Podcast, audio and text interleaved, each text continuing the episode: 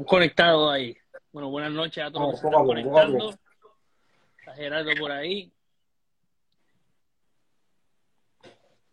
Poco a poco se está conectando ahora. Falta Félix y falta Andy de Puerto Rico Historic Building Drawing Society. Pero lo que se va conectando, eh, muy buenas noches a todos y bienvenidos a otro episodio más de El Túnel del Tiempo. Eh, mi nombre es Pablo Pérez, aquí arriba está Gerardo, ya me invito, se van a estar conectando Félix Rivera y, Andy de Puerto Rico Historic Building Drawing Society. Eh, la noche de hoy vamos a estar hablando del Puerto Rico, de cómo se veía Puerto Rico arquitecturamente hablando, incluso visualmente hablando, ¿verdad? Cómo, cómo se veía San Juan para, para la época del 1797 específicamente, que es la, la batalla que vamos a estar conmemorando próximamente ahora en abril, nosotros los recreadores de historia. Así que por ahí se está conectando Félix también, ya mismo se conecta al live. Pero vamos a tener este una, una buena una buena noche hoy con, con el invitado especial. Este es el primer episodio, ¿verdad? Que vamos a tener un, un invitado especial, así que ya está Félix por ahí conectado. Y yo me voy a servir eh, aquí un palito, digo, me voy a hacer un refill, pues ya está, tenía uno ahí encima. Pero como yo soy el Whisky Regan, ustedes saben que yo tengo que resolver esto enseguida.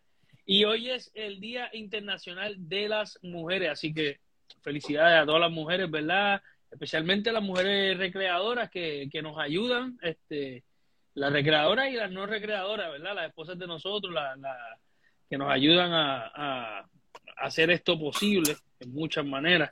Este, Llegué. Así que mira, por ahí está Andy también. Ahí estamos.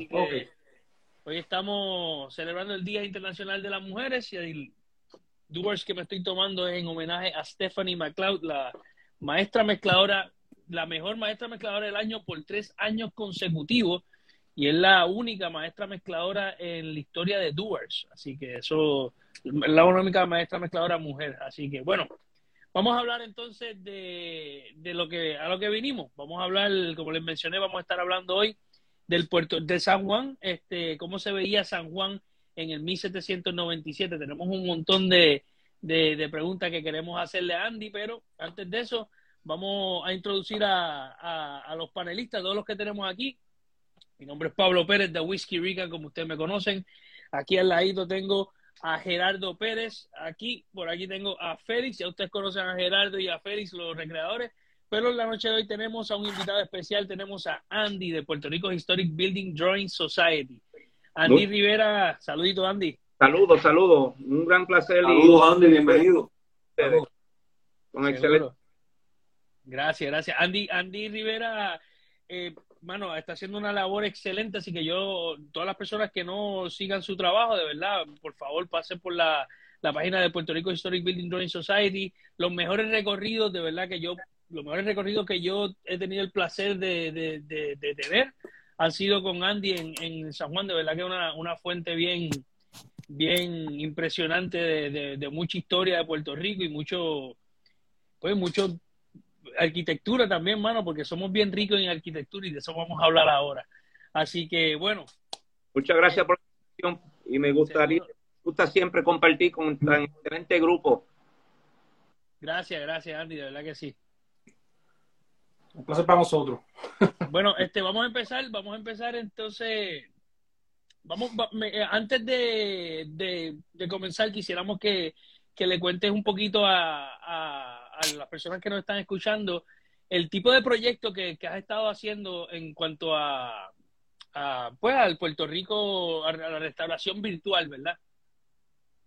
Sí, mira, el, primero que nada, eh, nosotros nos, nos gusta ofrecer los recorridos eh, con enfoque arquitectónico, porque nosotros siempre hemos pensado que arquitectura es el único arte en el mundo donde tú naces, tú vives, trabajas, comes, duermes, hasta mueres en arquitectura. Inclusive muchas batallas se ganan dirigidas dentro de una arquitectura o fuera de la arquitectura, ¿no? claramente en el campo de batalla. Este, arquitectura es importante porque refleja una cultura. La arquitectura guarda esa historia de la cultura.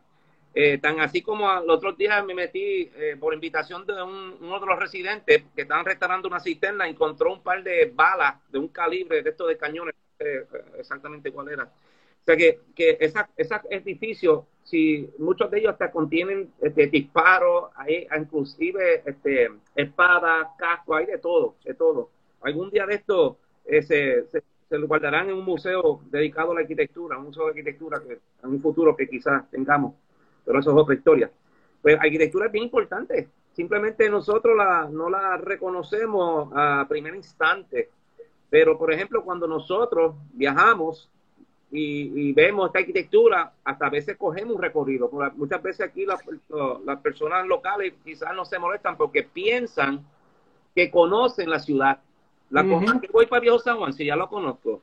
Para que voy a Morro, si lo he visto. O sea, pero una cosa es verlo otra cosa es tener experiencia de entrar en la arquitectura, encima, o sea, en la azotea, con el sótano, con los túneles, en la cisterna. Y la arquitectura te habla. Lo que pasa es que hay que saber leerla. Y es bien sencilla. Lo que pasa es que también hay que sacar el tiempo. Este, arquitectura militar sobre todo es una de las más importantes. Y más en San Juan, que la ciudad era prácticamente la ciudad más importante que teníamos en términos de muralla y, fortificaciones y puertas, bastiones, Bellines. Es una ciudad bastante compleja, por más sencilla que uno la mira, la ve. Eh, nuestro proyecto de la reconstrucción virtual eh, empieza porque se habla tanto de estructura, pero no, no, no la podemos ver. La vemos en fotos, la vemos en dibujos, pero la podemos ver virtualmente. Podemos entrar en ese espacio virtual. Pues mira, en un futuro lo vamos a terminar y lo vamos a poder hacer nosotros comenzamos a reconstruir las ciudades en una puerta que mucha gente eh, nos llamaban, nos preguntaban, y como no podíamos explicar algo que no estaba ahí, pues, pues entonces decidimos por qué no reconstruirla. Y la primera que reconstruimos fue la Puerta de Santiago, como bien saben ustedes, que era la única puerta que daba hacia tierra. Y la Puerta de Santiago... ¿Perdón? Ah, no, no digo yo, conocido también como Puerta de Tierra, disculpa. Sí, y ese, por ejemplo, la puerta de tierra, eh, eh, la puerta de Santiago, que era conocida como puerta de tierra, porque como bien saben ustedes, la puerta de Santiago no era la única puerta. Había, originalmente estaba la puerta de San Juan, la puerta de San Justo y la puerta de Santiago. La puerta de San Juan, que queda a, bajar la calle, la caleta de San Juan, o sea, donde está la catedral, fue la primera puerta. La segunda, la puerta de San, Justo, y ambas daban hacia agua. Pero la, puerta de Santiago daba hacia la tierra, porque en algún momento uno necesitaba accesar la isleta a través de, un camino, ¿no? De, una, de una tierra donde se sacaban eh, eh, otras necesidades. Pero la puerta de San Juan daba hacia el agua, igual que la San Justo. Eh, y de hecho, la isleta de San Juan, cuando hablamos de agua, estaba bastante pegada a la ciudad. Lo que pasa es que la isleta que la vemos hoy día ha sido rellenada, ha sido ganada de la bahía. ¿no? para que tenga una idea, este, una tercera parte de la isleta completa horizontalmente creció hacia el sur. Tan así era que había una isla que se llama la isla del carbón, que se, obviamente se almacenaba el carbón, y en el tiempo de España también para los carbón de los, vapores, ¿no? De los barcos. sí, los barcos usaban el carbón para... Sí, para los trenes, para los, primero para los barcos de vapores y después los trenes. Pero esa es la isla este, se ha ido desapareciendo poco a poco porque a medida que tú vas rellenando, pues la isla va incorporándose a la isleta, ¿no? Y recuerdo, recuerdo cuando yo era niño, yo iba mucho a este sitio que se llama La Coal. Y La Coal era bien famoso porque era este, este marisco, pastelillo de chapín, y, La Coal, viene, entre Estados Unidos, que cambia la isla de carbón a Coal Island. Y se la Coal. Pero esa isla Digo, está ahí, pero está rellenada ahora, o sea, no sé. Ajá, sí, vamos, ya una isla. Sí, sí, y, como esto pasa mucho, ¿no? En, diferentes partes. Pues la muralla, eh, la, puerta de tierra, hay otra confusión, porque hay dos puertas de tierra. O sea, se reconocía como las puertas de tierra. La primera es la puerta de Santiago, en 1536, bueno, 1534-37, porque hubo modificaciones. Y luego la, puerta del rebellín del príncipe que se construye en 1762. Y esa puerta defendía la puerta de Santiago. Y por eso que se llamaba las dos puertas de tierra. Y esa es la confusión. También cuando tú miras fotos a eso viene la otra confusión. Mucha gente cuando veía la puerta de Santiago, no, pero yo tengo esta puerta de Santiago y me enseñaban una y el otro me enseñaba la otra. Y es la misma. Lo que pasa es que todas las puertas tenían dos fachadas. La fachada extramuro, o sea, fuera de la muralla, y, la, y la fachada intramuro, o sea, la, que, la fachada que daba hacia el interior. Casi siempre la fachada exterior era la más elaborada y la menos elaborada era la, la que daba hacia el interior y, la, a mi juicio, ¿verdad? Este, la Puerta de Santiago era una de las más elegantes. Y, y, lamentablemente se demolió con la demolición, el derribo de la muralla de 1897. Un añito antes de, la, de la invasión. De la invasión, sí, porque si yo digo invasión me, me, me regañan y si digo por invitación también me regañan, así que ustedes deciden. es difícil, es difícil complacer a todo el mundo. Lo que pasa es que, ¿verdad? Esa, esa palabra invasión hoy está tan, tan en la boca de todo el mundo. Estamos hablando de... Pero correcta, históricamente hablando, sí, la palabra eso, correcta es invasión. Claro, Obviamente no lo claro, estamos claro. un contexto contemporáneo, Sí, simplemente Sí, es lo que ocurrió en aquel momento, Pero- fue una invasión. Pero la historia está para entenderla, no para juzgarla. Claro. No, claro, y eso no debe ofender a nadie porque esa es la historia y, y ya, eso no es nada malo. Sí. Este, Oye, oye, Andy, Voy a hacer Andy, una pausa, de- de- discúlpame, de eso- Voy a, sa- voy a saludar a todas las personas que se están conectando rapidito para que no se nos vayan por aquí. Un saludito. Tenemos unos recreadores desde Lima, Perú, que se nos están conectando. Un saludo a Aníbal Alejandro también. Juan Pisandoval, saludito querido Bisonte que se está conectando por ahí. A Cristian Correa también. Un saludito a todas las personas que se están conectando. Sigue por ahí, Félix, por favor. Andy, te iba a preguntar, ¿verdad? Este, de, de eso, de esas investigaciones que tú has realizado, eh, ¿verdad? Alrededor de la, ciudad de San Juan, de esas diferentes estructuras, ¿cuál, cuál tú crees que sea una de las más significativas en tu carrera relacionado a lo que es el tema, pues, a lo que es el tema de la, fortificación de la ciudad de San Juan? O estructura significativa, eh, no tiene que ser militar, también puede ser una estructura civil. ¿Cuál tú entiendes que sea la más significativa en, en tus hallazgos? Bueno, las que quedan en, en- bueno, es bien difícil, Félix, porque me está diciendo cuál de mis mascotas amo más o cuál de mis hijos amo más. Sí, es un problema parecido. era- La- la- la- es bien difícil porque eh, ¿cuál de ustedes son los mejores recreadores? Ustedes, hermanos, todos son. Pero fíjate, no es nada, pero es bien, acuérdate que San Juan tiene una extensión territorial tan chiquitito, ¿no? Bien pequeño, sin embargo, variado. Y es bien difícil porque a mí me encanta que me vuela la cabeza el morro. Mira, pa- para ayudarte un poco, este Andy, ¿qué tal si ponemos, nos dices cuál es tu preferida, eh, que, que sea de índole religioso, una civil y la otra militar? Y así tenemos tres opciones. Bueno, este, bueno, como, como queda está difícil, Yo sé que está difícil todavía, pero un poquito más fácil. te voy a complacer, te voy a complacer. Para mí, sin lugar a dudas, la catedral. Pero la catedral original, no la, no la, la, la de, la, la que vemos hoy día, ¿no? Porque esa catedral ha sufrido más de 16 cambios Sí, a lo largo de definitivamente. ¿Cuántos cambios, Andy? ¿Cuántos cambios? 16 cambios porque se, o sea, 16. las paredes, las capillas, los pisos, los vitrales, eh, el cementerio mismo, el cementerio que estaba al lado, ¿no? El lado, este, Sí, que ya eso no existe. ajá. Sí. Bueno, el cementerio existe en, en lo que pasa está cubierto de un estacionamiento. Es- Sí, porque mira, esto es una cosa. Campo eso- Santo. a eso es lo que yo vengo, a que uno no, no puede juzgar el pasado, ni mucho menos la historia. Porque antes se enterraban la gente. Ahora mismo, si tú vas a Venecia, Venecia hay 11 plazas que, que se llaman Camposanto, no se llaman cementerio, se llaman Camposanto, perdóname. ¿Y por qué le llaman Camposanto? Porque eran cementerios, porque no había extensión territorial, había que aprovechar. Y lo mismo Bueno, el Caribe Hilton, el Caribe Hilton está mismo donde era cementerio también, allí le dan Correcto.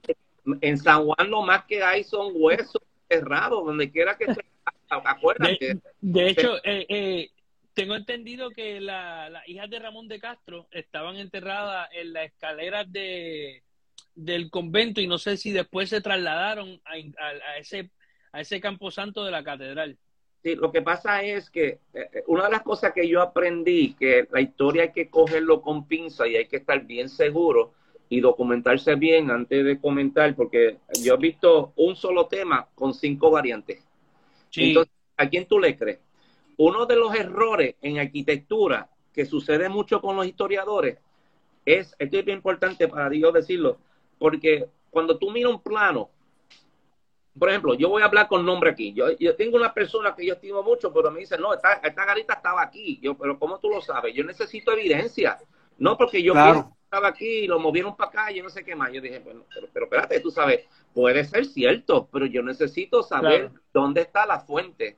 Y, y hay veces que yo tengo unos documentos que me dicen unas cosas porque veo un plano, el plano dice fecha tal, entonces una cosa es que se diseñe y otra cosa es que se construya. Entonces tú Claro. Es bien importante la Mm. diferenciación de... Mira, ahora mismo yo tengo muchas discusiones porque dicen, no, yo- el plano dice que hay una trinchera ahí. Bueno, el plano lo dice, pero es un proyecto, se llevó a cabo, se, se aprobó, no se aprobó, ¿entiendes? Buen punto. Y Buen estás punto, hablando, y sí. estás hablando del trincherón. Es- bueno, no quiero entrar en detalles, pero bueno, pero ahí hay, hay estructuras aquí que dice, tuvo aprobado, pero ¿cuál, cuál fue aprobado? ¿Cuál de las preliminares? ¿Cuál de los este, esquemáticos? O sea que hay una muralla que hay como, ahora mismo yo he visto planos del Fortín San Jerónimo y he visto un montón de planos que se construyeron, otros que son propuestas, otros que son proyectos no realizados. Entonces, ¿dónde tú trazas la línea? Porque ahí tú tienes que hacer una investigación de ver qué se hizo, qué no se hizo, y lo sacas por los materiales, por, por, por, por la- el, el método de construcción. Ahora mismo, uno de los errores que nosotros cometemos, primero que nada, te voy a contestar la pregunta, es la catedral, porque la catedral sí, sí, lo fuimos. era Ajá. interesante, pero San José también está en- tiene su punto interesante. Pero fíjate, eh, el misterio para mí es la capilla de San Luis, rey de Francia. En la capilla de San Luis, rey de Francia, es lo que llamamos hoy día el- el- el- la, la- la iglesia de San Francisco. Ya ustedes saben que Ah. tuvo primero Ajá. frente se demuele por problemas estructurales y luego se transfiere la el uso de la iglesia a la capilla de San Luis Rey de Francia. Por eso que el callejón que está al, al- al frente se llama el callejón de la capilla, en honor a esa capilla. Entonces la gente se ve que esa fue la iglesia. Pero eso Ajá. fue la- la capilla. Pero ah, situaciones como esto, ahora mismo hay, hay un hay un misterio de por qué esa es la capilla, que era la capilla de la iglesia que estaba al frente, que se demolió, porque esa capilla tiene una cúpula y no en la capilla, sino en el en la- donde está el sacristán, la sacristía. O sea, que es increíble que esa capilla tiene las mismas proporciones interiores de la, de la catedral e inclusive tiene muchos más detalles. Lo que pasa es que no tiene los frescos, no tiene la cúpula, pero Claro. Claro. está a nivel competitivo con la catedral. Uno se cuestiona qué estaba pasando ahí. Entonces los franciscanos tienen un voto, un, un voto de pobreza. Sí. Por eso, exacto, que no, no va contra Hay historia. Los franciscanos han tratado de averiguar y todavía estamos en eso. Hay teoría y teoría, pero imagínate. Eso. Pero mira, eh, eh, la- volviendo a los planos, hay que tener mucho cuidado porque yo he visto un número de, de planos antiguos, originales, fidedignos, pero son propuestas o son este, variaciones o son este, extensiones, expansiones. Hay que ponerse en contexto porque antes, antes se construían y bueno, otro error que comete la gente cuando visitan a San Juan, caramba, viejo San Juan, qué lindo, eh, realmente fue construido todo esto en 1521. Mira, de acuerdo a nuestro, Sí. nuestro edificio, los récords que hemos investigado hasta ahora, solamente ¿Cuántos quedan de esa época? Como el, como el 29% Mira y no para allá. 100% murallas. Sí, porque el boom constructivo realmente fue ya para los 1820 en adelante. Todavía para esa época de los ingleses, aquí todavía habían, habían espacios entre las casas. Las Sí, visto Yo te iba a preguntar, Andy, para, para, para el 1797, para el 1797, para el ataque de los ingleses, además de la catedral y, la, y, la, y las fortificaciones, ¿qué, qué otras estructuras importantes existían en- dentro de la ciudad que tal vez, como tú bien mencionas, de- pasamos por desapercibidos en nuestras visitas a San Juan, pero que ya existían para esa época? Bueno, el hospital de la Concepción es grande, la- el otro, el hospital, o sea, aquí había estructura, lo que pasa es que no estaban tan densa como la vemos hoy día. Había- ahora mismo estaba la, la misma iglesia de San Francisco estaba y la capilla, la iglesia Sí. de San Francisco se construyó en 1642 y la capilla se construye en eh, 757 y también había un convento en San Francisco adyacente. Correcto. Eh, correcto. había, este, bueno, un sinnúmero. Un sinnúmero Pero, de- exacto, pero la- el, San Juan no hubiera sido con, con las casas medianeras que tenemos ahora, hoy en día. no, No, mira, hubiera, no hubiera sido pared con pared. la- lo- esto- antes, mira, honestamente, eh, de hecho, aprovecho la oportunidad porque el, el jueves presentan la revista de, de Patrimonio número 10, donde sale un Ajá. artículo explicando precisamente cómo fue que se mudaron, eh, eh, eh, bueno, a cuando se trata de Juan, Juan Ponce León. Cuando se muda de Caparra a San Juan, hay unos artículos que, que va a salir en esa revista eh, por nosotros, por Puerto Rico State Building, y también salen un. Un sinnúmero de gráficas explicando cómo era la ciudad eh, cuando se mudaron y cómo se construyeron. Y mira, la gente no, no, no pueden visualizar que las casas eran madera sencilla, Claro. este, eh, eh, habían terreno y de hecho ten- muchos de ellos tenían una que otra verjita. Eh, entonces, si tenía un poquito más de poder económico, pues tu casita madera, en vez de tener este, yagua, tenía este, eh, tejamaní, que mucha gente me, me dice que eso nunca se usó en Puerto Rico, y hay evidencia además. Tejamaní es lo que Claro. los mexicanos. Y luego con tejas, o sea, Mm. a mí va progresando la cosa y van eh, trayendo más Bueno, Y entonces- en, en la, perdóname, en la- el- el- y eso te iba a preguntar, en, en la misma pintura de Ustaris, el Campeche, ah, ah, no, eh, que eso yo me he fijado, que se ven los techos de dos aguas así como con tejado, que eso ya no Claro. se ve. Pero acuérdate que esa parte que pintaron el, el- la ciudad, la parte de la ciudad que estaba progresando, pero la otra ciudad no te la enseñan. ¿no? Ajá. No, definitivo, sí, esa era la calle, ese era el, el Broadway. Esto es como, No, y, y con todo eso se ve que están empedrando la, que, que, que Sí, hasta las, las- las construcción. carreteras estaban de, de tierra, no eran, no eran empedradas. claro, Correcto, no, era, no tienen adoquines todavía. pero fíjate, uno pone, uno tiene que contextualizar, porque si tú miras esa imagen y la comparas con España, obviamente había un, atraso, pero cuando la comparas con la, mayoría de las islas que habían aquí, estaban a la par, porque eso es lo que había. Pero lo que yo me imagino, de acuerdo a, lo- a la gráfica, la- la- el conjunto total, yo me estoy, yo lo tengo en la mente ya, de acuerdo a esos documentos, eh, casas de madera a un lado, mampostería por acá, pues tú puedes tener la mampostería aquí, pero también tiene, puedes tener techo de, de baja o, de tejas, o sea, dependiendo de la importancia del edificio, si era la aduana, si era la casa Juan Ponce León, por ejemplo, San José, San, San José 1532, está bien, pero eh, eso, hay, eso hay que arreglarlo, todavía la gente sigue arrastrando todos estos errores de las iglesias. La iglesia era una capilla, y una capilla Sí. del, del convento dominico, que después se transformó, se transformó en una iglesia.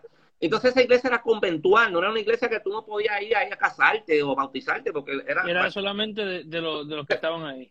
Entonces, la- la- lo, lo curioso de todo esto, que esa versión de que tú estás viendo de, de la iglesia de San José, mucha gente se mete en la cabeza que es de 1532, pero realmente es 1627. Esa, esa última eh, diseño que tú estás viendo ahí es de 1627 prácticamente. Se, O sea se pudiera, se pudiera decir que la mayoría de todas estas estructuras, eh, sus primeros comienzos son en madera prácticamente. La catedral empezó Sí. así o algo. Sí, sí, la, la catedral empezó de una forma y terminó de otra, o sea que eh, es como todo va cambiando. Mira, para tener un resumen más o menos, imagínate que cada cual tenía su finquita, por decirlo, por llamarlo así, sabes, su, su, su terreno. Su terreno. Entonces, este, a medida que va creciendo, ¿qué es lo que limita el crecimiento de la ciudad que va creciendo paralela a la ciudad? Las murallas. La muralla, claro. ¿Por qué Ponce, Ponce, este, Mayagüez y todas estas otras ciudades o pueblos también separaban los edificios porque tenían terreno? Ajá. Claro. Tú vas extendiéndote, tú necesitas más terreno, las murallas no te permiten crecer, por eso es que las demuelen. O sea, las demuelen a lo, a lo último, en 1897, eh, 100 años después de la, de la, la serie inglés, porque necesitan... Oye, Andy. Contra, y, y, y, y perdón que te interrumpa, pero de, esos, de esas investigaciones que tú has realizado, ¿no había una manera de por lo menos salvar eh, la, la, la puerta de Santiago, o sea, la puerta de tierra, por lo menos en- en lo que era la puerta y en sus alrededores construir las cajeteras o lo que vayan a, o lo que fueran a hacer en este caso, que en este caso fuera para, para, o sea, tú que eres como arquitecto, ¿no había forma de salvar esa puerta Mira, lo en que ese proceso de expansión? Hay que, hay que imaginarse qué es lo que estaba sucediendo en ese tiempo también. Yo, yo, no, yo no juzgo, pero aprendo de la historia. Pero esto que estaba sucediendo en San Juan estaba sucediendo en otros países. Eso se uh progreso. Pero San Juan, acuérdate, por ejemplo, Félix, tú, tú, tú, cada uno de ustedes han estado parados en la Plaza Colón y tú te paras una sombrita ahí, te entra la brisa bien chévere. Cuando esa muralla estaba ahí frente a ti, no entraba la brisa. Pie, evitaba ventilar la ciudad. Ese fue el primer progreso. Eh, yo creo, yo me atrevo a decir en este instante que si yo tuviese en aquella época eh, tener que tomar la decisión, yo creo que yo la tumbaría la muralla, honesta. Como quiera, sí. Porque, porque la ciudad era parte del progreso. Una ciudad tiene que vivir, una ciudad, y la, la ciudad no puede ser una momia. Tú no puedes pretender que tu hijo nunca crezca, tiene que crecer, tiene que educarse, tiene que aportar. Lo, lo malo es, o sea, crecer y cambiar no es malo. Lo que es malo es cambiar para malo. Claro. Si, me permiten, que también hay que estar conscientes de cuál es la función de la ciudad. Por ejemplo, sabemos otros sitios que habían, estaban amurallados, pero eran fortificaciones que tenían propósito de ser fortificaciones, simplemente salir con un baluarte en caso de un ataque. Claro, pero en el caso de la ciudad era total de, mezclar las dos cosas, hacerle un baluarte militar, pero a la misma vez una ciudad. Pero cuando una eh, obstruye a la otra, pues definitivamente se fueron por la ciudad porque era lo más conveniente, además que las murallas no iban a significar una diferencia en aquel entonces en un ataque, no iban a hacer una diferencia sustancial tácticamente, eso no, no había sentido de, tenerlas ahí. Mira, opinión, ¿verdad? La, puerta yo creo que, mira, había mucho progreso, porque ahora mismo, tanto que se habla del trolley, cuando se tumba la muralla y la puerta, ya el trolley por fin puede entrar y circular dentro de la ciudad. Antes era... Vale, afuera y adentro. Sí, la muralla no iba a caber ninguno de esos tipos de vehículos hubo mucho progreso porque ahora mismo este, todos esos edificios que se construyeron, que si no le iban a construir Estados Unidos, lo iban a construir los españoles, antes, si no fuera eh, porque hubo cambio de soberanía. La, la, cuestión es que la puerta, yo creo que yo si tuviese poder decisivo en aquella época, yo hubiese por lo menos trataría de proteger la puerta y si la puerta era insalvable, por lo menos levantarla y moverla para otro sitio, como lo han hecho en la Puerta del Sol. A eso es lo que me refiero, por lo menos lo que es la puerta, la, ¿verdad? la puerta nada más, esa área. Claro, claro. Pero yo creo que nosotros, por eso es importante, volviendo al tema de los recorridos, es importante porque cuando tú conoces algo, tú lo valoras. Y si tú lo valoras, tú lo proteges. Tú no vas a proteger, lo conoces. Y por eso es el trabajo que están haciendo ustedes, porque ustedes están recreando. No es lo mismo no es lo mismo ver una foto que verlo en vivo a todo color, los movimientos. Claro. de un disparo, de un cañón, la gente lo, entiende mejor, ¿entiendes? Pero la muralla fue, pues lamentablemente era una necesidad, eso, es lo que hacía todo el mundo en aquella época. Yo lo que hubiese hecho era proteger la puerta y si no se podía proteger la puerta, moverla, porque eso se ha hecho, se ha hecho.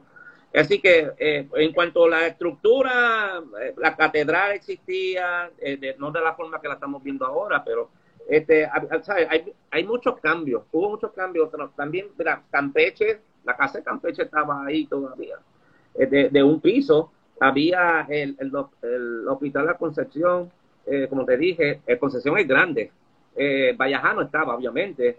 Eh, había, había, un número de estructuras. Lo que pasa es que las estructuras estaban separadas, aparte, esparcidas. No es la, la densidad que tú ves hoy día.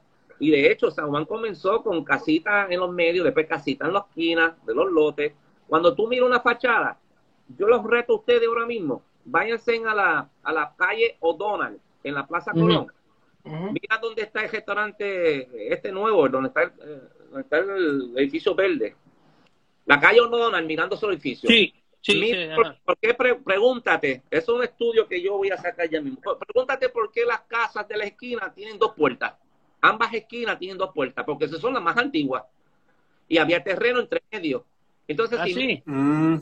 si mira la fachada, entre las dos puertas y dos puertas, o sea, dentro del edificio de dos puertas, mira la fachada, vas a notar que hay un edificio, hay, hay cuatro secuencias numéricas reflejadas en la fachada. Hay una puerta, hay una casa de cuatro puertas al lado de tres, tres al lado de cuatro, cuatro al lado de tres y tres al lado de cuatro. ¿Y qué es lo que hay en la esquina? Dos y dos, porque esas son las originales. Y, y, y, si, y si miras otras calles, hay una variante en esa secuencia, porque antes había terreno entre las casas, había que ventilar, había ventanas al lado, había ventanas al frente y atrás. Pero como toda la ciudad era un solo piso, y de, y de hecho los segundos pisos habían bien poco, bien poco las edificaciones que tenían cinco segundos pisos. Y cuando los primeros segundos pisos llegan, empiezan a qué? al balcón. Aquí no habían balcones. O sea, ya para 1796, a lo que habían eran antepechos, no balcones. Claro. un balcón para mirar por frente, como que no es muy. Las, estructuras más, más altas, eh, ya que mencionas que todo era más o menos de un piso, las estructuras más altas hubieran sido entonces las iglesias. Sí, sí, porque tenían el poder económico. Y claro. también tenía también el, mandato, ¿no? Había que ser la iglesia, no importa qué, no importa qué. Este, no, o sea, si se dan para decidir la casa de, la aduana que la casa de la iglesia, la iglesia era la primera. Pregunta Andy, y con respecto al cabildo, ¿cuál era el edificio de aquel entonces? ¿Dónde estaba ubicado? O sea, ¿dónde estaba la administración? Por decir, obviamente estaba la fortaleza, pero además de eso, eh, yo, yo tengo entendido que el cabildo estaba cerca de la catedral, pero como que la plaza principal entonces era allí o estaba en otro lugar. No, la, la primera plaza, y bueno, esa, esa pregunta es buena porque en, esa revista va a salir cómo era eh, la ciudad de San Juan, ah. las puertas y las murallas, va a haber caminito, eso de adoquines y pavimento, eh, el, el camino de tierra. Tú miras, si tú te paras de, mirando la fachada de la catedral.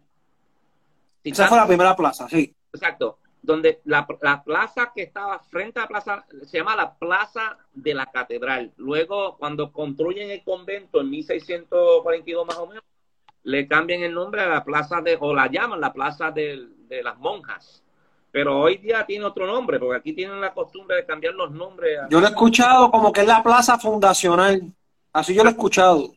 Eso depende de la, de la época. Esa plaza duró poca, de 1521 aproximadamente y luego se transfiere a la actual Plaza de Armas de 1602 porque mucha gente estaban criticando que la y habían problemas porque la plaza estaba inclinada. Ajá, sí, efectivamente. Entonces el cabildo todavía. Sí, claro.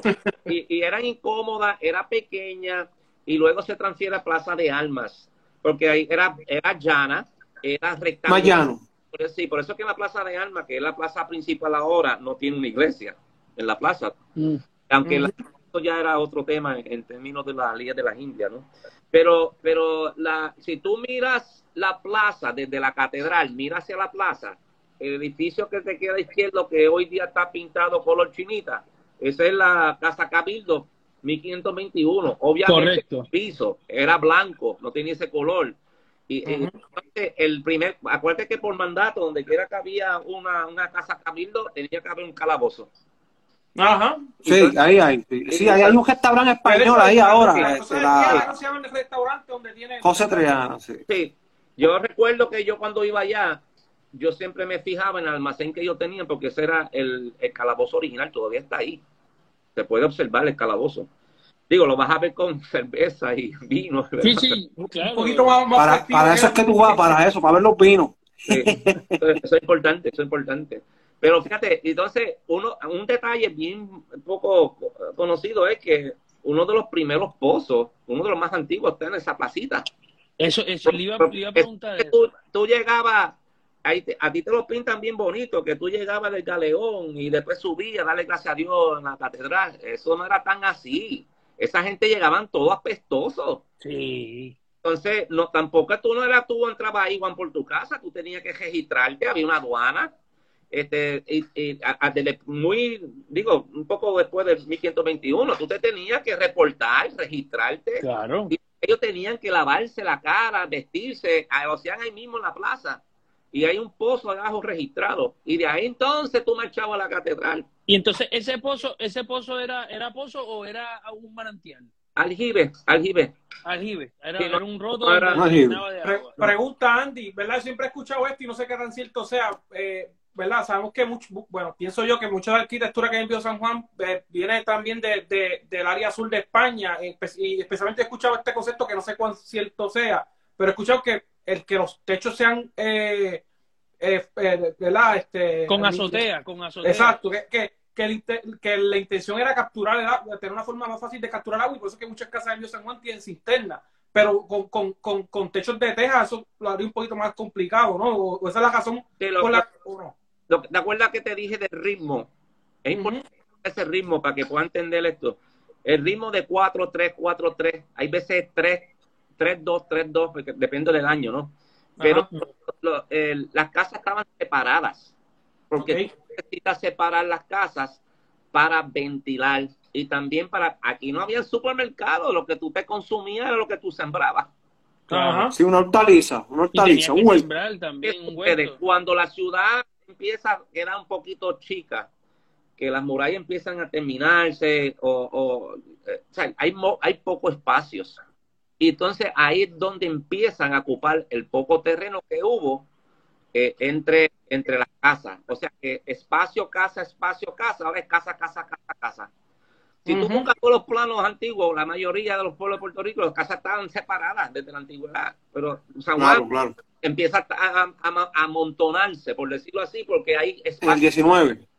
Y cuando, entonces, ahí es cuando desaparecen los techos de dos aguas, de cuatro aguas, porque los techos de cuatro aguas, si tú tienes uno al lado de otro de cuatro aguas, te va a percolar todo el agua dentro de la casa y tú no querías esto. Que vienen las azoteas, y las azoteas de hecho no están planas, tienen una leve inclinación mm. porque el agua la desvía al interior, por eso es que los patios surgen. Los patios mm -hmm. surgen porque tú necesitas respirar. Tú no puedes construir las casas pegadas una al lado de la otra sin tener penetración de espacio para ventilar, ventilación cruzada. Entonces, los patios, ahora mismo hay 1.233 cisternas registradas en Viejo San Juan. Y cada, Pero, eh, cada... Se, podría, se, podría, decir, Andy, que wow. para 1797 muchas de esas cisternas no existían. Sí, sí, sí. Sí. sí. Okay, okay, okay. sí. No tantas como ahora, pero existían. Okay. De hecho, eh, y, y la, hay cisternas aquí que miden, y ustedes lo saben, miden 120 pies de largo. Claro. Por 40 pies de ancho y por 55 de alto. Y hay cinco tienen, un, tienen, un bar, tienen un barquito y todo que está dentro. Que navegaban de un lado a otro, para, según este Ángel Rivero Méndez, para, para limpiar la cisterna y escalarla cada rato. Acuérdate que San Juan, la cisterna era crítica. Era crítica. Sí. San, no, un río cerca. San Juan no tiene ríos. San Juan no tiene. Oye, Andy. ¿Dónde sacaban el agua? De, de arriba, del cielo. Uh -huh. Y entonces todos los días se jalaban los cubos de agua para filtrarla, la depositaban, la vaciaban en unas vasijas, muchas de ellas tenían filtros de carbón, filtros de piedra, y eso es lo que se tomaba. Y, y, y yo recuerdo cuando, cuando, ya cuando el acueducto Río Piedra empieza a construirse, mucha gente eh, tenía la tendencia a abandonar la cisterna, porque o sea, tiene ya un acueducto, tiene claro. pucha, tiene este, digo, con el tiempo, ¿la?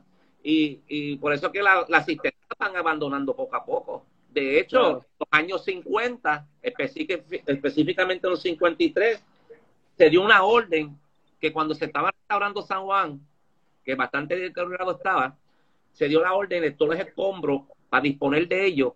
Era mejor tirarlo por la cisterna, porque las cisternas ya no se usaban. Por eso todavía tú encuentras cisterna cuando lo vas a restaurar lleno de escombros, porque se autorizaban a disponer de esos escombros en la cisterna.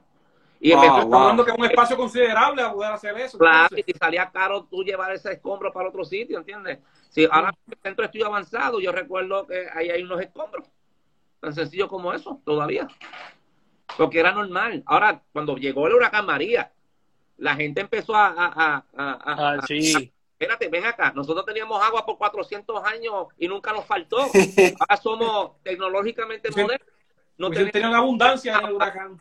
Pues tú sabes lo que están haciendo la mayoría de esa gente en San Juan, ¿verdad? Restaurando la cisterna.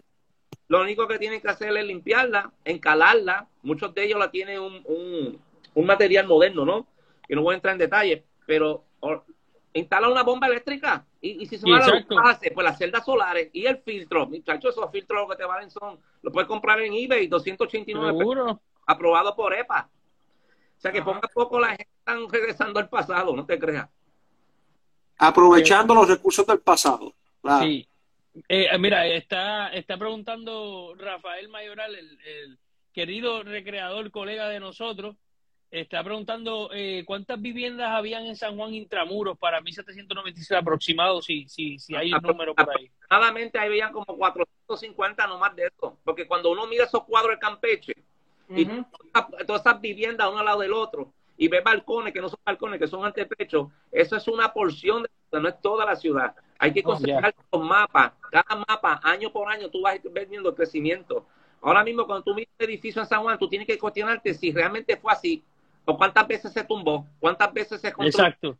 Ahí mismo en Viejo San Juan edificios que son de ladrillos y el segundo piso de hormigón. ¿Y cómo tú, cómo el ladrillo aguanta ese peso? Pues le ponen columnas detrás de la pared de ladrillo. Hay, hay edificios que son ladrillos, pero con metal. Segundo y tercer. Yo he visto edificios en hormigón, primer piso, de los años 20. Ah, pero ¿cómo pueden haber un edificio de los años 20, años 40 en San Juan? Porque era posible. Y por eso que la ciudad se declara histórica en 1953, porque había un proyecto que se llamaba The Little Manhattan Project, que se pretendía demoler todo Viejo San Juan para construir rascacielos. De verdad. Y, y ¿quién, ¿Y quién, fue, ¿Y quién fue el autor de ese proyecto? Sí, sí, Little Manhattan Pro- Project. ¿Y, y quién detiene eh, todo ese revolú? Ricardo Alegría, el padre de la- se considera el padre de, de la En paz descanse. Sí, Sí, no, oye. se debe mucho, padre, a, a- a Ricardo Alegría, se debe mucho, pero más de Sí, lo que- más, más, Ahora, pero eso ha sucedido, eh, eso, eh, el, el que se hayan destruido estructuras antiguas, sí ha sucedido en muchos pueblos de la isla. Claro. No quiero mencionar uno que quede en el norte, específicamente en el medio, en el norte de la costa. Sí, Este, que tú vas a ese mencionar. casco urbano y, y lo que des pena. Este, porque se ha destruido mucho de su arquitectura antigua. por, por- De por- hecho, es por ignorancia también, ¿sabes? Es por ignorancia. sí, es por Ignorancia ignorancia. no significa que no saben lo que están haciendo. Es que no Y- tienen visión. Eh, eh, la gente Correcto. de San Juan no viene a ver un pueblo nuevo. La gente no quiere ver un pueblo moderno. Para eso se van para Nueva York, otro sitio. La gente lo que quiere es una zona histórica. La gente se vuelve loco cuando ven el morro, las calles, los adoquines. Pero no lo estamos manteniendo. Y esa percepción equívoca que tienen los, muchos de los alcaldes de Puerto Rico, que lo que quieren que lo mejor es tumbar los viejos, porque eso es lo viejo, y vamos a hacer algo moderno. Y resulta que lo moderno después lo abandonan, y entonces lo viejo que tanto abandonaron Correcto. está mejor Sí, que el nuevo. Y la Sí. gente de nuevo, tú tienes que repensar, la arquitectura es, es un arte, la arquitectura es turismo. Hay pueblos a nivel mundial que utilizan su arquitectura, especialmente la arquitectura militar. La gente viaja a distancias largas, pagan un dineral para ver arquitectura militar. No, nosotros somos, nosotros somos, nosotros somos uno de ellos. Claro, no es nada que envidiarle. Y, y, y te digo la verdad, a, a mí me duele ver el, el, el, el- la, la, la batería esta de baja, baja mal o taja mal. A mí me duele ver, Ajá. a mí me molesta Lo que queda, lo que queda. ver segunda. También, también. De Mira, hecho, Sí, eh, pues ya eso está, ya eso está irrescatable ahí. Sí, ya, ya y- está, ya eso se perdió ya. y- Y eso es algo que, que tenemos que tener en cuenta también, que, que, que no solamente San Juan tenía esto fuerte, que, que alrededor de Puerto Rico había más fortificaciones. Mira, pues, se han abandonado No. y, y se han perdido. yo no voy a mencionar el nombre como hace Félix, pero, pero no voy a mencionar el nombre. ¿Verdad? Lo- lo- aquí- sí, eso, allí, allí va a mencionar yo. Aquí se pueden mencionar todos los nombres. Esto es un Sí. programa de historia. Tú sabes lo que es eso, que yo le pregunto, ven acá, y esa estructura, ah, un almacén del municipio, y ese era el Fortín, y donde está la plaza, Sí. donde está el polvorín y lo Sí. demás. Y, y tú sabes que yo, yo, como único yo me enteré, una cosa, yo me enteré que Arecibo había un fuerte porque cuando voy a, a, a Sevilla, estoy viendo unos mapas y veo un mapa de Arecibo con dos fuertes. Y yo, espérate, es que, es yo nunca había visto esto. Es un proyecto que hay que atacar. Yo tan pronto tengamos el proyecto de, de- de reconstruir la ciudad militar desaparecida o demolida en San Juan, vamos a tratar de coger todos los fortines. En Ponce, en Ponce había otro fuerte. Ponce, sí. Había un montón. Lo que pasa es que nosotros pues, es fácil olvidar. Y, Aguadilla. Sí, el- de- de- Pre- eh, tengo una pregunta aquí que hace Rafael Mayoral. Dice, pregunta que si se permitía la siembra de árboles y generar forestación entre la segunda línea de defensa y el San Cristóbal. Yo creo que no, pero si Andy quiere No, abundar, eso No, está- eh, por mucho porque o- o- No, molestaba la visibilidad para, para, para la defensa. Entiendo No. yo que no era práctico. Claro, claro, eso era un problema y eso, era- eso también lo pueden usar para otras cosas, pero no, eso era tener campo libre. eh, eh, la- eh, mira, el, Es un terreno militar, tenía que el- estar yo, abierto. yo, yo no Estaba el camino real. escucha lo que les voy a decir. Es importante la visión, eh, eh, la, la visual, la, acuérdense, no había infrarradares. eh, la visual es tan importante que Ángel Rivero Méndez tumba, manda, tumba una casa con tal de, de, sacarla del medio para seguir disparando. Este, la visual es tan importante que los mismos españoles, mira qué ironía, a Puerto Rico se les reconoce a nivel mundial más que una garita que un coquí. Sí. Y eso está súper comprobado en estudios. Entonces, la, la, garita que utilizan mucho es la garita que está en San Cristóbal cuando tú subes la rampa y esa garita es de 1941, un hormigón de Estados Unidos. Y no es que esté despreciándolo, a lo contrario, lo que pasa es que no es original. Y entonces sale popular, salen todos los anuncios como la garita de Puerto Rico. Entonces, la, la, garita, mira, de las 57 garitas que quedan aquí, es así, solamente 24 son originales, además son reconstruidas por Estados Unidos en 1939, el 37 al 39. Y, que, que, parte, que parte de, del ¿verdad? progreso también eh, fue que se tuvo que demoler parte de las garitas para poder hacer espacio para los cañones, que era un avance de, de, artillería nueva. Los, los, los antiguos armamentos, por ejemplo, los cañones, se presentaban dentro de la tronera, eran fijos. Y tú tenías que esperar que el barco se alineaba más para entonces tú disparar, tú tenías que calcular todo eso. Pues acuérdate que las troneras se diseñaban, si tú buscas un mapa de morro y trazas las líneas por cada orilla, cada filo de las troneras, todos radian, intersectan un kilómetro, más o menos. Porque esa era la distancia de, de, de, efectividad en algunos, no todos. La cuestión es que el cañón disparaba y una sola vez lo que recargaba y que sé yo qué, ya el barco se te fue. Entonces, para eso que viene la otra tronera con el otro soldado y dispara, ¿verdad? Pero los, los, cañones que llegaron nuevos, los Odoñes de 1885, eran más grandes, más pesados en el morro. Tenían gieles. Y, y pivoteaban, eso era una ventaja, porque pivoteaban, ya el cañón no era fijo, el cañón rotaba, ya el cañón Tenía gieles. y disparaba los cartuchos más rápido que con los otros. Entonces no solo perseguía el barco, por decirlo así, lo disparaba, pero si la, ya la carita está en el medio, ya la carita dejó de ser su función, pues mira, tumban la carita. Los españoles fueron los que tumbaron la carita. Que si lo reconstruyeron el, cuerpo del ejército de Estados Unidos en 1937, al 37, el 39, en hormigón este prefabricado. Por eso cuando tú tocas esa carita son huecas. Sí. Y de hecho, muchas de esas caritas cada rato explotaba cuando le cayó un rayo porque le pusieron una varilla en la clave de la carita, esa la ah. Y, esa, y, y poco a poco lo cambiaron para varillas de, de fiberglass, por eso ya eso no sucede. Ah, qué interesante. Y es importante porque esas caritas son buenas, ¿verdad? Porque ayuda a recrear lo que hubo ahí. Eso es importante. Sí. Eh, pero mira, la, la, la, verdad que San Juan cada día me sorprende, pero en, en esencia, los colores, Ah, hay, un, hay una insistencia. Sí, vamos a hablar de, los colores. De esos colores llamativos, vívidos que... Mira, lo que pasa es que la gente, la gente que se supone que sepa, no necesariamente... Mira, ellos confunden color y pintura con cal y tono. Son dos cosas diferentes. Y esto lo, lo, lo, hemos explicado, lo hemos... Bueno, la cuestión es, tú no puedes decir escalvar la fachada y decir porque hay 10 capas de color y pintura, decir que era originalmente así. Porque la casa siempre se encalaba aquí. ¿Por qué se encalaba? Porque si tú no encalas la se deteriora, ¿no? El, el, el, tenés que respirar, humedecerse, etcétera. Entonces, todo era color blanco o tonalidades de claros. Por ejemplo, grises claros, grises más oscuros, blancos, y también Crema. exacto, tucado y también tenía amarillo ocre que abundaba por el tipo de arena. También abundaba el color rosadito, no rojo. Y mucha gente se cree no, que si la fulana, el, edificio tal estaba pintado rosado. Él no estaba pintado rosado, es que trituraban, dependiendo de la cantidad de, ladrillos que trituraban, ese polvillo lo mezclaban con cal, obviamente tenía ese rosadito. Pregunta, esa, casa rosa, esa casa rosada de la, de la fortaleza no era Shocking Pink. ladrillo. Entiendo lo que te digo decir, la columna. Es que, era, rosada en el sentido de que tenía tonos de rojos por el ladrillo, pero bien liviano. Claro, no, es que era pink. No era que lo habían pintado así, eran los materiales como tal. Eso es como todo. Tú le preguntas a 10 personas, 10 personas tienen mismas, diferentes opiniones, pero ¿cuál es, la, ¿cuál es la realidad?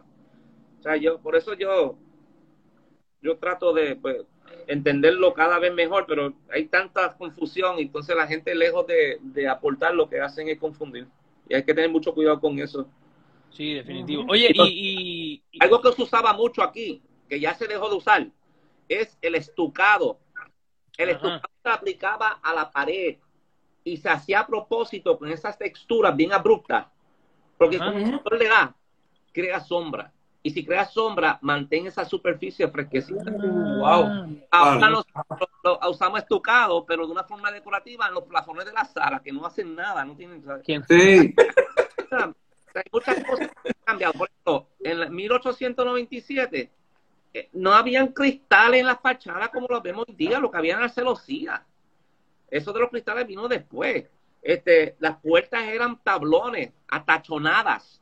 Uh -huh. Y si tenía un poco de suerte con celosía, o tenía poder económico.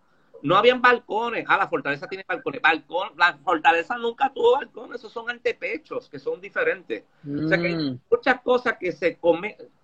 Ahora mismo, tú le puedes explicar a la gente las cosas diez veces y, y lo puede entender diez formas diferentes. Ayer yo estaba explicando, mira, esa es la tumba de Juan Ponce León. Oye, pero es que Santo Domingo dice que tienen uno y, y, y Sevilla otro. No, tú estás hablando de... De, de, de Colón. Cristóbal Colón. No. Y sí, que está, me, me, rendí, no le dije más nada, porque es que quieren que... no, a veces es difícil. Andy, te entendemos, te entendemos sí. mucho. Pues nosotros no, si la gente, la gente mezcla las cosas y, y nos sí, eso es cierto. Colón, sin importar que de qué estamos vestidos, pues tú puedes entender también nuestra frustración con ese tipo de comentarios. Así sí. que, a nosotros nos han llamado mariachi, nos han llamado Cristóbal Colón, de todo. Eh, eh, te lo digo que el trabajo que están haciendo ustedes, yo me quito el sombrero porque está brutal. Y te digo que estoy así de, de, de escaparme de aquí y de comprar mi uniforme y unirse con ustedes, mira, Para mí eso no, es mira, bienvenido, mira, bienvenido. Te, anímate, anímate. Te, así que te armamos y te vestimos enseguida. No te extrañes si me ves dando tours el vestido de ustedes así. ¿Qué tú crees? Mira, que se vista de, de ingeniero militar. No, ah, no. Sí, estaría brutal. Bueno, yo, arquitecto yo, también, uniforme yo, de ingeniero y arquitecto por ahí. Ya tú verás, ya tú verás. Dame, ya mismo me, voy a meterme en eso porque me gusta, sí. me gusta ese trabajo. Oye, es importante, la historia. Mira, cuando tú vas a, a la casa esta de George Washington, en Vermont, eh, eh, vas a ver la esposa de Washington, vive ya todo color, meciéndose en la, en la silla, y tú le hacías 20 preguntas y ella te lo contestaba como si ella viviera en esa época. Exacto. Sí, sí, es el, el, living history. Eso, eso sí, es lo que nosotros estamos no, tras de eso. Si tú ves, eso es lo que si tú vas emular. De esa, planta, de esa plantation y vas a ver el tipo, el herrero, vas a ver el que hace las telas, el que hace zapatos, las botas, sí. y la ciudad coge vida. Sí. Coge vida. De hecho, hay, hay personas, hay personas este, personificando esclavos también ahí. ahí claro. este, hay una señora que lleva eh, más de 20 años haciendo, este, personificando, recreando, y hace un papel brutal. Sí. Yo la verdad y es que... que ese es el concepto de lo que es el living history, o sea, de, de, a través de, de, este concepto, pues educar, enseñar, y entonces, y, y, y, y, mira qué efectivo es cuando se combina con, con otras ciencias, en este caso como, como, como lo que enseña Andy, la arquitectura, en este, y Andy que es experto en arquitectura en este caso pues histórica. Este, de hecho, para pa, pa, pa que sepan, Andy, Andy fue de las primeras personas que, que, que nos empezó a apoyar sí. cuando apenas Pablo, Jafa y yo comenzamos a aparecernos allí en el Fortín, este, hace tres años atrás. De verdad que yo y de ahí en adelante fue que desarrollamos la amistad con Andy. Y de hecho, así como Andy dice, ¿verdad?, que le gusta nuestro trabajo, a nosotros los muchachos nos encanta lo que tú haces con esos recorridos eh, ¿verdad? históricos sí. de la Puerto Rico Historic Building Society, porque también, aunque tal vez no te vistas como nosotros, pero sí estás transmitiendo con la misma pasión el conocimiento que tienes, y eso es de admirar. Y, y, y yo creo que en, en, en, en esto que estamos haciendo de hace muchos años, que lo que tratamos es de llevar el mensaje, de educar cada cual utilizando su, su, ¿verdad? su herramienta que entiende que es la más adecuada. Si todos no, no nos uniéramos, ¿verdad? Este, pues, Andy, este, en este caso Minero, que también tenemos buena comunicación, y otras personas que están por ahí, que son historiadores también y que y que llevan el mensaje y llevan este, esta información de sus hallazgos, de sus investigaciones, estaríamos haciendo algo bien, bien bonito para el pueblo de Puerto Rico. Claro, y para futuras generaciones, no solamente para sí, Y para futuras generaciones. Documentan, se graban y la gente tiene una idea más clara, más fiel de lo que eran las cosas antes, no solamente por, el, por, boca, sino por evidencia. Eh, claro. Ustedes yo los veo también como si fuera un museo, no solamente historia, un museo viviente. Ustedes están trayendo el pasado, el presente y están interactuando como tal en aquella época. Me gusta la idea que los uniformes se cosen como eran, los botones como eran. Eso no es algo bonito, no es algo que se hacía, se, se recrea. todo, todo, tiene un propósito, sí. Y eso, la verdad, que les quito, me quito los sombreros y sabe que cuentan conmigo para lo que sea, porque yo lo único que tienen que decir es dime qué es lo que necesitan, que yo estoy ahí, lo ofrezco lo que sea, porque ese trabajo es bien importante y hay que echarlo para adelante. Acuérdate que la arquitectura no sirve de nada sin los seres humanos. Y ustedes son la parte humana de esa arquitectura. Así que adelante. Oye, excelente. Mira, Andy, eh, ¿verdad? Antes que de momento no vaya a ser que se nos vaya el tiempo y algún libro que ahora mismo estés trabajando, porque tú estás trabajando en unos, en unos proyectos ahora mismo. En esos proyectos, ¿verdad? Que quieras mencionarle al público, bueno, hay, hay... No es un libro, tú estás ahora mismo estás trabajando con un proyecto tridimensional, algo así. Si me puedes, si puedes abundar un poco más sobre eso. Los libros son muchísimos, pero como todo en la vida, hay libros que necesitan ser actualizados. Eh, por eso que yo trato de, bueno, yo tendría que mencionarte toda la biblioteca que tengo ahí, pero, pero son muchos, son muchos. Lo, lo, que sí lo voy a decir es que en la parte, eh, la parte gráfica documental, Ah, eso voy. Particularmente los la recreación virtual. Recreación virtual. Lo, lo que estamos reconstruyendo virtualmente, cómo era la ciudad. ¿Y cuál ciudad? Pues la ciudad que tú escojas, el año que tú escojas, son diferentes capas, ¿no? Eh, y si tú quieres ver la ciudad como era en 1600 y tienes que prender y pagar el botón, vas a ver la ciudad como era. Y viceversa, cualquier otro año. Eh, tú vas a poder, con, la idea es a largo plazo que tú puedes bajar una aplicación en iTunes y con tu celular tú apuntas el edificio, aunque mm. estás viendo de frente el mm. en la monitor lo vas a ver tal como era. Y si tú como realidad aumentada. Exacto. Wow. El celular GPS, el celular te detecta los ejes de X, Y, o sea, eh, donde quiera que tú giras, ella va cambiando la foto histórica o la recreación o el video, lo que sea la, otra opción, en tu casa con la, con la VR, las gafas, tú puedes ver todo, manipularlas. Tú vas a poder entrar a la puerta de Santiago. La puerta de Santiago puede abrir su puerta. Tú entras a la plaza de Santiago, no la de Colón. Porque Oye, lo, ideal sería que nosotros fuéramos los que abriéramos la puerta vestidos. Créeme que todo eso va en eso largo, eh, tedioso. Sí, no, seguro, seguro falta mucho para eso, falta mucho. yo espero que, me imagino la parte fácil va a ser el celular. Yo, yo estoy seguro que falta bien poco. Pero yo tengo ustedes este, todo documentadito. Así que la tuvo era que nos vamos a reunir un día y nos vamos a gozar eso. Coño, qué chévere. Ya, la, la, las voces, pues eso es otro tema, porque las voces eh, hay que añadirla. Por eso. Andy, pero me, imagino que el trabajo de investigación para poder lograr eso ha sido algo, mucho bueno, tiempo. Es un trabajo no eh, de mucho tiempo y no de una sola persona, de muchas personas. Hay muchas personas. Eso te iba a preguntar, me imagino que alguien más te tiene que estar ayudando porque esa cantidad de trabajo. No, no, no. Bueno, yo de verdad. ustedes son una sociedad, ¿no, Andy? Ustedes son una sociedad. Sí, todo, todo inscrita en el Departamento de Estado, llevamos 12 años con todas las leyes. Eh, es una entidad que, ha sido bastante eficiente, por decirlo así, porque nosotros no solamente hacemos recorridos, documentamos, dibujamos, este, ayudamos a, evaluar, eh, también hacemos reconstrucción virtual, eh, hay de todo. Ahora mismo estamos participando, como bien ustedes saben, con algunas cositas de unos documentales. Sí. Eh, estamos ahí, estamos ahí. Salen pronto, salen pronto. Sí, estamos haciendo un par de mapas, unos estudios de mapas ahora. Y o sea, hay un montón de cosas que, que toma tiempo. Y acuérdate que también trabajo. Yo no puedo dejar lo que. Eh, la cuestión es que todo esto se hace con la idea de que, que se tenga ese modelo. Mi, mi propósito, mi objetivo es tener un modelo virtual, un modelo que tú puedes manipular. Y lo importante de ese modelo digital electrónico es que tú puedes alterarlo a medida que se vayan enterando de que esto fue así o esto, o sea, las cosas que se tienen dudas, Claro. Claro. ahí expresadas y que venga otra generación y la puede manipular. No es una cosa que se le hace y ahí tú, ahí está tirada que no pueden alterarla, tienen que empezar de cero. No, es una, es un, es un modelo tridimensional que tú puedes interactuar, puedes progresar con él. Eh, Hay un montón de cosas, pero es cuestión de, de- con tiempo, porque la verdad que nosotros, los únicos fondos que nosotros recibimos son de los recorridos. Nosotros no aceptamos ningún otro fondo público, este, me refiero gubernamental o estatal ni federal.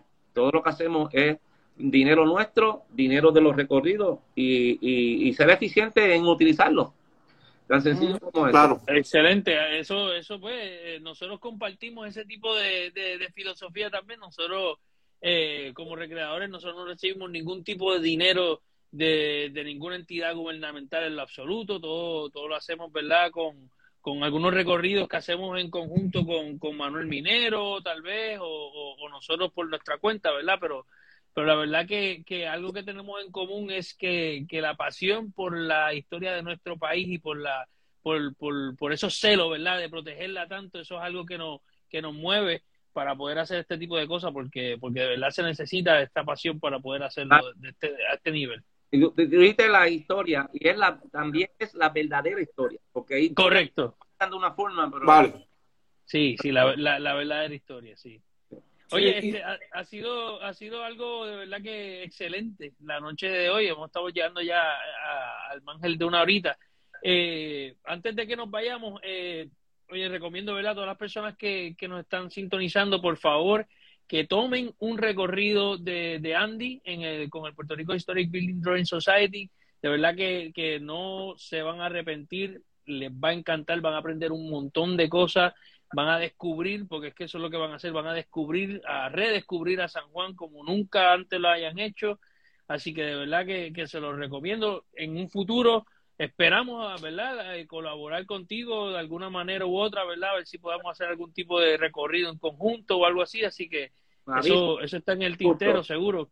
Mucho gusto. ¿Cuándo, cuándo, ¿Cuándo son los próximos recorridos para que las personas puedan este, comprar los boletos o el espacio? Mira, todo, hay una, hay, en la página nuestra de Puerto Rico Building en Facebook tiene un, los eventos todos puestos por día, hora y son 36 temas. Eh, por ejemplo, eh, eh, tenemos Miramar, zona histórica de Miramar, el sábado, el, el jueves, perdóname, el jueves. El sábado tengo Explorando San Juan. Saludito a Karen por ahí, que está por ahí. Sí, Karen, esa es la jefa. No. esa también la voy a meter a la jefa. Seguro.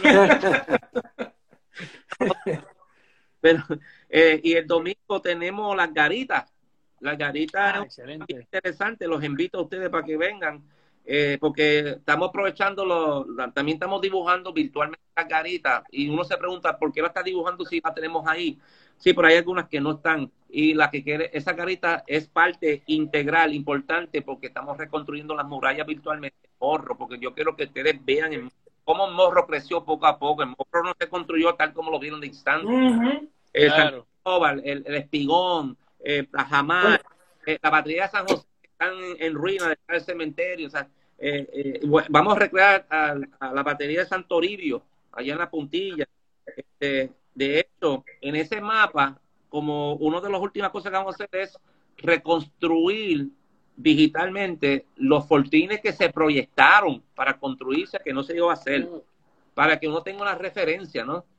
Eh, esas cosas son importantes para estudiar, este, para referencia, y como es digital, como te dije, a, la, a, oprimir cualquier fachada, por ejemplo, eh, tú puedes eh, saber quién, cuándo lo construyeron, cuántas variantes tuvo, todo eso obviamente se obtiene por los archivos que se, se, se sacan del Instituto de Cultura, de, de, de, de Archivo General, o sea que es un documento no solamente visual, sino textual. Porque cuando tú oprimes una, una fachada, te dice cuántas cisternas, eh, cuántos pisos, cómo fue que... Ah, excelente. Cuántas eh, variaciones tuvo. Ahora mismo hay edificios que tuve, un edificio, si tú miras donde está el Museo del Mar, a cruzar la calle, sí. que lo pintaron color lilita. Ese ¿En la San Francisco? Está, exacto, tiene, es un edificio compuesto de tres edificios antiguos en primer piso, por eso que la Mm. fachada va a tener un edificio de dos puertas al lado de tres y tres al lado de dos, que porque eran tres edificios que lo unieron como si fueran una de siete ahora. Y luego dos segundos, después el tercer piso, o sea que todo va cambiando. Y los colores, todo era tonalidad y los colores llegaron en 1953, tan sencillo como eso. Ne- ne- necesitaban aplicar color a la fachada para hacerlo más atractivo al turismo. Más bonito. Ujú. Sí, definitivo. Definitivo. Eh, Oye, pues, hermano, este. eh, hablar sobre los ausubos, este, eh, la- la- la- los techos, las azoteas, los balcones. Los balcones de Puerto Rico son los únicos que todavía son los originales.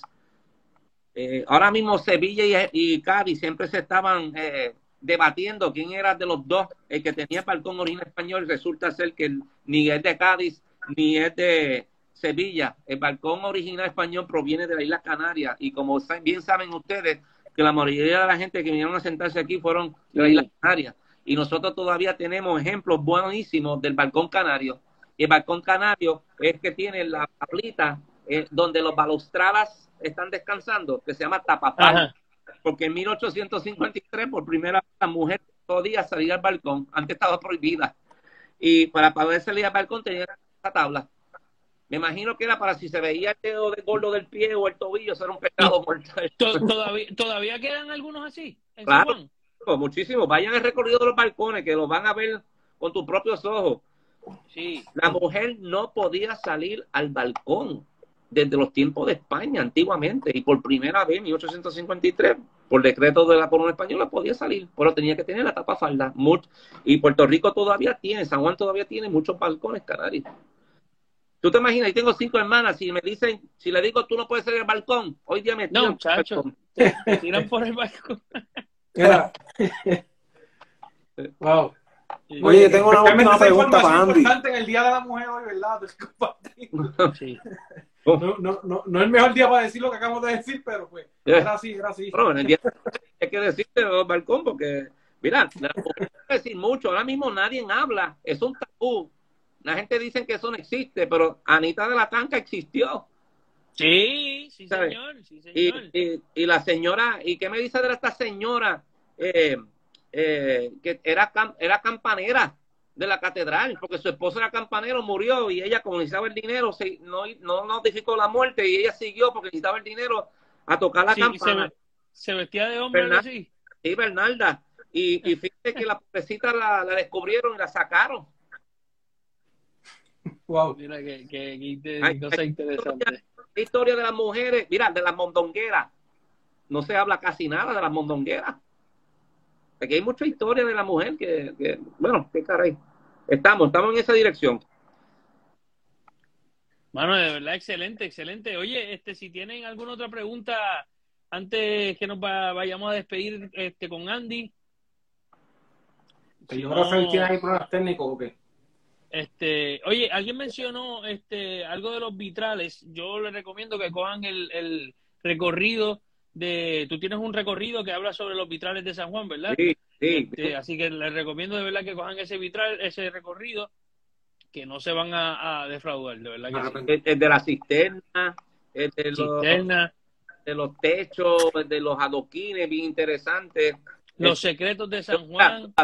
Todavía yo escucho guías turísticos certificados Ah, diciendo que los. Ah, España, que tienen más de, más de 500 años y que llegaron como las tres, cuando eso es todo. Sí, en en los barcos, en los barcos. Pero, esos son más británicos que... que- que- que el- y de mil, lo que tienen son 132 años.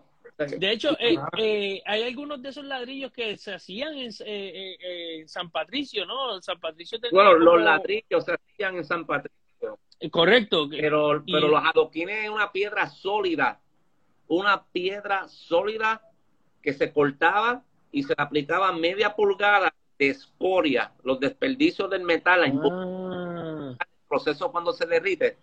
Y cuando eso, todavía es lo, eso es lo que da la tonalidad azul. Sí, y, y dependiendo, mientras más azul es porque todavía tenía mayor cantidad metálica y mientras menos azul, menos cantidad metálica.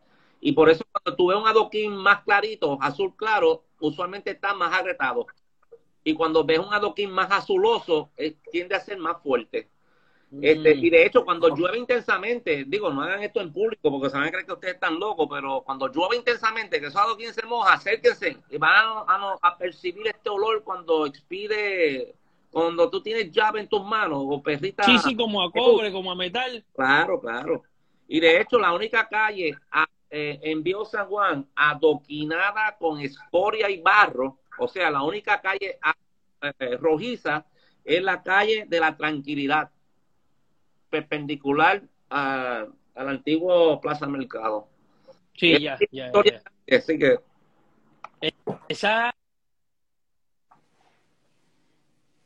per- perdí la, el audio. Ah, Pablo. Pablo. Se le fue el audio a Pablo. Ahí está. eso, eso Ahora, ahora sí, Pablo, pero te originales. perdimos. Estoy aquí, estoy aquí. Sí, ahora sí, ahora Ah, sí. disculpa. Ahora, No, sí que, eh, eh, eh, ¿cómo es? Volviendo a la calle de la tranquilidad, que ahora que, que lo mencionan, me, me hace ilusión ver, ver esa calle así y que, y que, ¿cómo es? Se, se han perdido varios adoquines todavía, se han perdido muchos.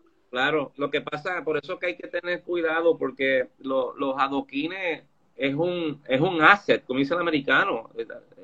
Si tú quieres ver adoquines azules de escoria, originales, el más cercano es España, Mm. Inglaterra, Alemania, Ámsterdam. Nadie más tiene los adoquines azules en el Nuevo Mundo más que nosotros. Y lo estamos Oye, qué cosa interesante, ¿verdad? Sí. Sí. Y, y- y fíjate que, que yo he escuchado en muchas redes que las, que las calles están dañando los carros. Mira, señores, es al revés. Los carros son los que están dañando las calles. Por eso te digo que este pueblo hay que todavía educarlo, porque todavía están pensando. Este, Ese, esa, esa calle Fortaleza está eh, eh, baratando opinas? Andy, ¿tú opinas grave, que grave. debería convertirse San Juan en, en una ciudad peatonal solamente? Claro que sí.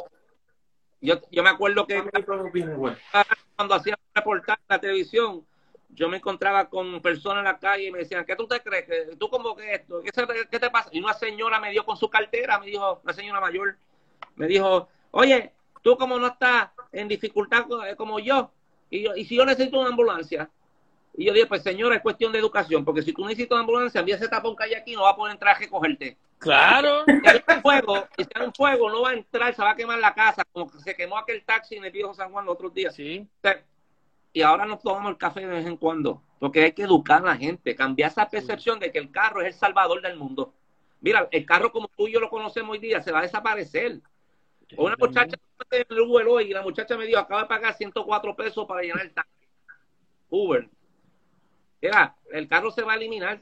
Mira, que si lo- lo- los comerciantes en San Juan todavía tienen la mentalidad, la mayoría, no todos, de que, de que de peatonalizar la ciudad se va a acabar el comercio aquí. Es todo lo contrario. No, Charles, Todos contrario. los que han pea- peatonalizado su- su- sus calles, es, es más espacio más- para poder hacer más Oye, comercio. es que cuando tú Claro. viajas, cuando tú viajas a Europa, todos estos cascos y los centros están peatón, o sea, es peatón completo. Los únicos vehículos transitables son vehículos de emergencia, claro, policía, ambulancia, bomberos, pero y tan- el- es, es un mar de gente, caben más personas en las calles, hay, hay, hay más comercio por eso mismo. O sea, Sí. hoy en día tú no puedes caminar en esas aceras del viejo San Juan que son súper estrechas, no puedes caminar. Y, y fíjate, los adoquines se comenzó a instalar en 1890. Eh, y sí, bueno, realmente llegó en 1890, pero adivina qué, se compró el mejor adoquín del mundo, pero nunca pudieron hacerlo porque, ok, compramos mejor material, pero no sabían cómo instalarlo. Ya. Y la, primera, Típico eso de, parece- típico de nuestros queridísimos y gobiernos. por eso que se empezaron a probar. Y por eso que se llega en 1890, pero no fue hasta 1892 que se empieza a pavimentar la calle de la Taca y la Tetuán, que fueron las primeras pavimentadas con adoquín. Y lo gracioso es que cada año llegaban un cargamento de Inglaterra. Y Mm. desde 1890, cuando explotó la guerra hispanoamericana, todavía sigue, sigue, seguían llegando adoquines. Por eso que hay adoquines, hay calles adoquinadas que se instaló bajo la bandera norteamericana. No solamente bajo la bandera eh, española. Cuando los Estados Unidos mm. posesión todavía han llegado. Acuérdate que tú no ordenas los se, seguía, hoy día, como seguían... llegaban el otro día, eso se tardaban meses y meses. Sí, no, eso ya estaba pago y, y, se tenía que poner en algún lado, obviamente. Claro, claro. Alguien está preguntando si, si, alguna vez existió una calle de adoquín de madera. Yo nunca he escuchado. Sí, en 1888 se decía, porque estaban probando, las calles de San Juan estaban en pésimas condiciones. El problema de las calles de San Juan, que la ciudad militar de San Juan, tú necesitas transportar cañones, soldados, municiones, y las calles no eran las apropiadas. Bueno, Alejandro Tapi Rivera lo, así lo menciona. ¿Y, y cómo, cómo, cómo es un adoquín de madera? Bueno, había escuchado de eso. Es, igual que un, es igual que el adoquín, el adoquín de piedra tiene 6 pulgadas de 5 pulgadas de profundidad. El de madera también tenía 5 pulgadas de profundidad. No era un pedacito de tabla arriba, era una era un tronco rectangular. Tronco rectangular. que se hundía dentro de la tierra que quedaba luna, lo puedes buscar en Google. Búscate la calle San Francisco de la, de La Habana, Cuba. Todavía ellos lo tienen y duran. ¿Todavía lo tienen? Todavía lo tienen en adoquines de madera. Igual que Puerto Rico, la Tetuán fue la primera que la tuvo. Después, cuando llegaron los adoquines, que se aprobó, pues entonces lo sustituyeron porque no, no, o sea, la madera en, este país tropical. Eh, Pero una pregunta, este Andy. Eh, una cosa es empedramiento de, de las calles, que eso sí se hizo desde el siglo, desde el siglo XVIII antes, y otra cosa es poner adoquines, son cosas completamente distintas. Sí, sí. Sí. Ok, claro, que hacer la, la aclaración. Que, que, el empedramiento es lo que estamos viendo en la pintura de Campeche del gobernador Ustaris. Sí, no son adoquines. Lo que pasa es que el término adoquinal es que es como decir pavimentar.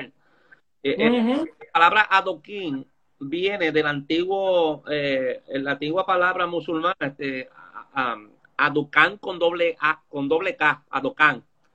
Y el can era una laja de piedra larga que se utilizaba con dos propósitos. Uno para hacer los bancos de piedra para sentarte o para pavimentar las calles. Lo que pasa es que aduquín es un diminutivo de aducán.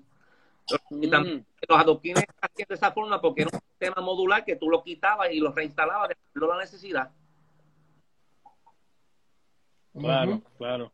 Oye, qué, interesante esa, esa, y yo, yo nunca había escuchado de adoquines de madera y, nunca había escuchado de una, de una carretera. Cuando yo estudié arquitectura, yo recuerdo que un profesor de nosotros de, de, estructura nos llevó al puerto de San Juan porque en, una excavación encontraron unos pilotes de madera. ese fue el ingeniero Gregorio. Pero y, a mí me en, el, en, San Juan. En San Juan, en, el puerto. Había, en la bahía. ¿En el agua o en la tierra? No le comenzaron a, rellenar para seguir ganarle terreno a la bahía, ¿no? Espacio. Pero eh, quien lo termina es Estados Unidos. Pero entonces, el dicho fue que cuando nos fuimos, él quería que nosotros viéramos un pilote de ausubo de madera intacto de 1896 o 7. Wow. Y te estoy diciendo intacto, y eso estaba metido el agua en, el, en, la, en la tierra donde había agua. Y es increíble cómo el Ausubo ha perdurado. Estaba íntegro. No sabía dañar. Sí, son, son, muchos años, son muchos años. Sabía construir y hoy todavía se sabe construir. Yo creo que el problema es la supervisión. Aquí es problema de supervisión. Oye, pero para eso estamos nosotros. Vamos, vamos de ahora en adelante supervisar el, la protección de nuestro patrimonio histórico, definitivamente. Así eso tenemos que hacer.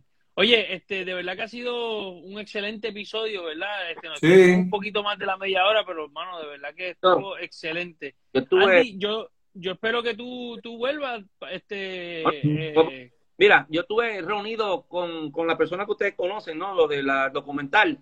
Claro. Y eh, me están diciendo todo lo que están haciendo y entonces me dijo, caramba, tú tienes razón.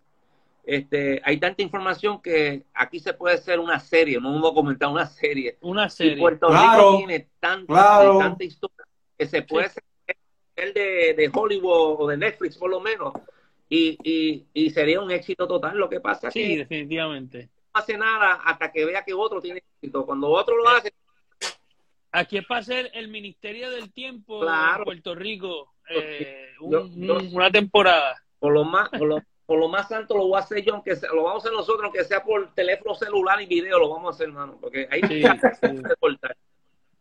Oye, este, muchas gracias de verdad, Andy. Espero que, que vuelvas a unirte de nosotros, con nosotros a- al Va. programa. un honor. De verdad que sí, muchas gracias. Oye, este, todas las personas que se han sintonizado, de verdad que muchas gracias a ustedes. Este, el próximo episodio vamos a tener de invitado a Manuel Minero. Manuel Minero, este, preside la, eh, el área de, los amigos del Fortín San Jerónimo y está allí haciendo una excelente labor, así que vamos a estar hablando también sobre el ataque del 1797 y tenemos unas cositas bien chéveres ahora con, con Manuel Minero también. Pero muchas gracias a todos los que nos sintonizaron, de verdad que sí. Este, eh, a nombre de todos los recreadores de historia, nos vemos hasta la próxima y esto es el túnel del tiempo. Muchas gracias. Gracias, Andy. Buenas noches, Andy. Gracias, Andy. Un gran placer. Vale.